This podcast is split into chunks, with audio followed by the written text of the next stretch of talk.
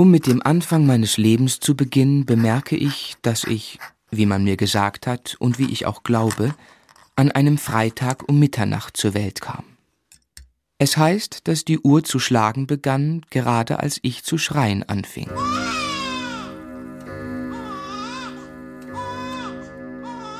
Ich erblickte in Blunderstone in Suffolk oder da herum, wie man in Schottland sagt, das Licht der Welt. Ich bin ein nachgeborenes Kind. Die Augen meines Vaters schlossen sich sechs Monate, bevor die meinigen sich öffneten.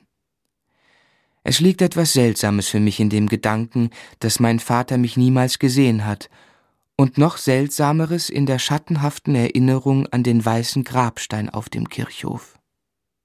Ich empfand unsäglichen Kummer, dass er dort draußen allein liegen musste in der dunklen Nacht, während unser kleines Wohnzimmer hell und warm war von Feuer und Licht und das Tor unseres Hauses, fast grausam kam es mir manchmal vor, für ihn verriegelt und verschlossen blieb.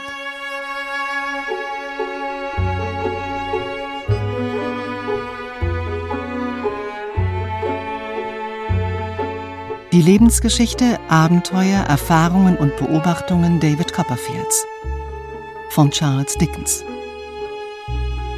Aus dem Englischen von Gustav Meyring.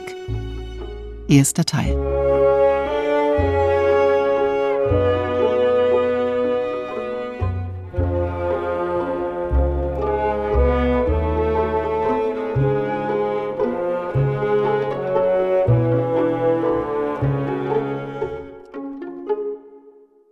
An jenem, wie ich wohl sagen darf, ereignisvollen und wichtigen Freitag, es war ein heller, windiger Herbstnachmittag, erschien eine fremde Dame von unbeugsamer Strenge in Gesicht und Haltung bei meiner Mutter. Mrs. David Copperfield vermutlich? Ja.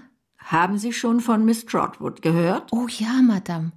Ich habe das Vergnügen gehabt. Nun, jetzt steht sie vor Ihnen. Miss Betsy Trotwood, von der ich später mehr erzählen werde, war eine Tante meines Vaters, folglich eine Großtante von mir und galt als die angesehenste Person in unserer Familie. Sie war verheiratet gewesen mit einem Mann, der jünger als sie selbst und sehr hübsch war, allerdings nicht im Sinn des Sprichworts hübsch ist, wer sich hübsch beträgt, denn er stand stark in dem Verdacht, dass er Miss Betsy durchzuprügeln pflegte und einmal sogar, in einem Streit um Geld soll er schnelle, aber entschlossene Vorbereitungen getroffen haben, sie aus einem Fenster im zweiten Stock hinauszuwerfen.